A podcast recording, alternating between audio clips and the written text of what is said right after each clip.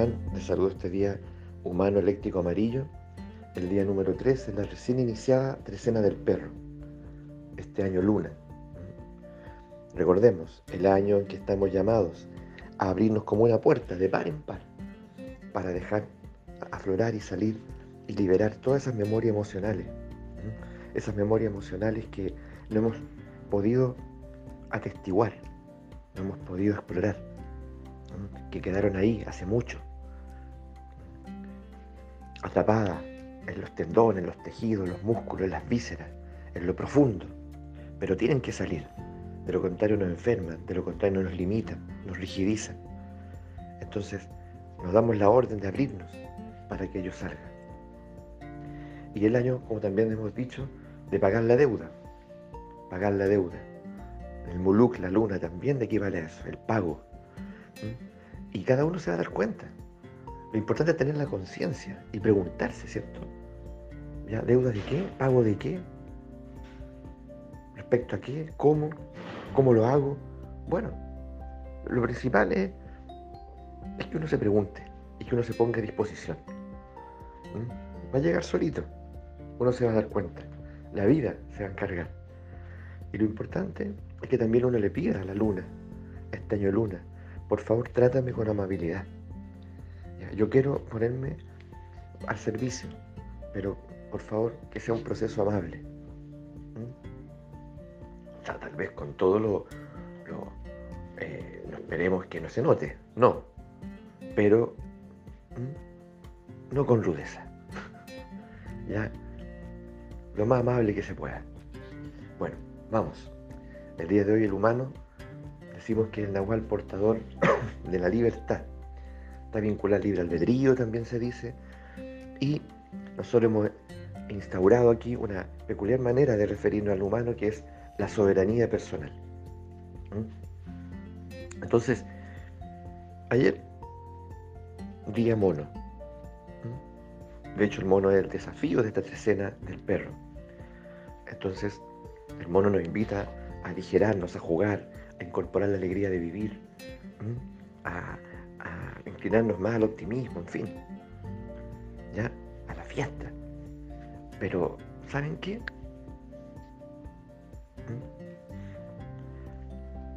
Para cambiar el juego, modificar el juego, para experimentar una alegría profunda, y que no dependa necesariamente de la circunstancia o de quienes te rodean, uno necesita ser soberano de sí mismo. Eso es fundamental. Fundamental. Porque es solamente ese espíritu soberano, esa voluntad soberana, la que finalmente ya eh, la libertad interior de decir, ¿sabes qué? Esto sí, esto no. ¿Mm? Porque eso me va llevando a mí, en la experiencia maravillosa que es la experiencia humana, a, darme cuenta de que efectivamente en, el día a día, en lo que pienso, en lo que siento, en lo que decido, ya eh, en lo que me habita, en lo que me rodea, ya todo eso me está modelando. Ese es un acto creador permanente permanente, no es que vaya a comenzar ahora, desde que nací, o incluso antes de nacer, en el momento en que mis padres comenzaron a, de alguna u otra manera tal vez, a intencionarme, a soñarme. ¿Quién sabe de dónde viene también este acto creador en su origen? Pero el asunto es que nosotros somos creadores, pero para crear, o sea, somos creadores, digamos, eh, en todo momento, pero hay que serlo soberanamente. De lo contrario, ¿cierto? Ese acto creador puede ser dirigido ya por fuerzas ajenas a mí, fuerzas sociales, familiares, culturales, ¿se entiende? Morales, incluso espirituales. Entonces aquello en lo que me convierto, o aquello lo que yo creo ser, puede estar muy lejos de lo que potencialmente yo efectivamente puedo llegar a ser. Por eso tal vez una de las premisas fundamentales de la educación griega ¿ya? era llega a ser el que eres. ¿Ah? ¿Se acuerdan? Llega a ser el que eres. Pero ese eres no es una, una cosa esencial, no es en el fondo, en el fondo apela, ¿cierto? Apela eh, a en la cultura nahual, a lo que nosotros también como una suerte de lema fundamental, imperativo, ya eh, se expresa como hay que forjar un rostro y un corazón verdadero. No, no, es que dentro de nuestro esté la verdad, o dentro nuestro esté, digamos, lo esencial, ¿cierto? No, eso tiene que ver con acto creador. Entonces tiene que ver con, con comenzar a esclarecerme y decir, bueno, ¿en quién me quiero convertir? Es un acto de responsabilidad enorme. ¿Ya? Y tener la experiencia de cómo me convierto. O te das cuenta y que llega un instante, que tal vez el momento de la muerte, ¿ya? Y decir, bueno, esto que ha resultado finalmente de este proyecto Enzo, de este proyecto eh, Jimena, de este proyecto Claudia, de este proyecto Eugenia, ¿ya? Este proyecto Yerko, eh, eh, me satisface, me, enciende el corazón, me enorgullece. Volvería, ¿saben qué? Volvería, volvería a vivirme esto. Volvería a ser Enzo, volvería a ser Claudia, Jimena, Mónica. Eso es lo que Nietzsche le llamaba el eterno retorno ese hombre o mujer que a lo largo de su vida, en ese proceso de, voluntad de poder, finalmente en un instante, al final de sus días, dice, ¿sabes qué? Yo volvería a vivir esto. Sí, feliz. ¿Mm? Muy distinto, ya, muy distinto al que no necesariamente llegará al momento de la muerte, sino que puede ser en este instante y mira lo que le rodea, mira su vida, mira lo que, lo que le acontece y dice, por favor, sáquenme de aquí, sáquenme de aquí. ¿Ah? ¿Mm? Cierran, las cortinas de este teatro que ya ¿ah?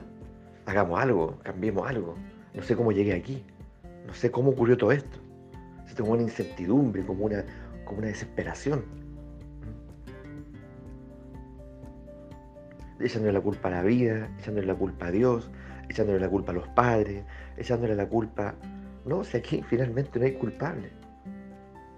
Hay acontecimientos, por supuesto que sí, que se pueden resignificar. Que esa, es otra parte del, acto creador. Nosotros somos, vuelvo a insistir, criaturas insondables, maravillosas, creadoras, extraordinarias. Y capaces no solamente de modelarnos nosotros mismos, sino también nuestras circunstancias nuestros estados de ánimo, nuestras enfermedades.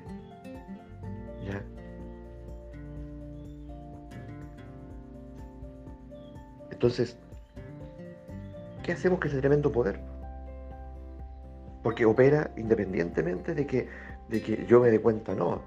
Es el, soberano en el fondo, al que apela este día humano, es por favor, sé soberano de ti mismo, despierta, despabilate y toma las riendas de tu vida.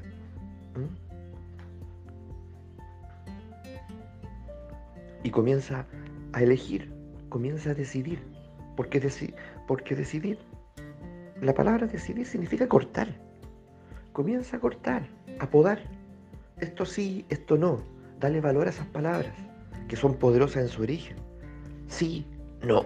Sí, no.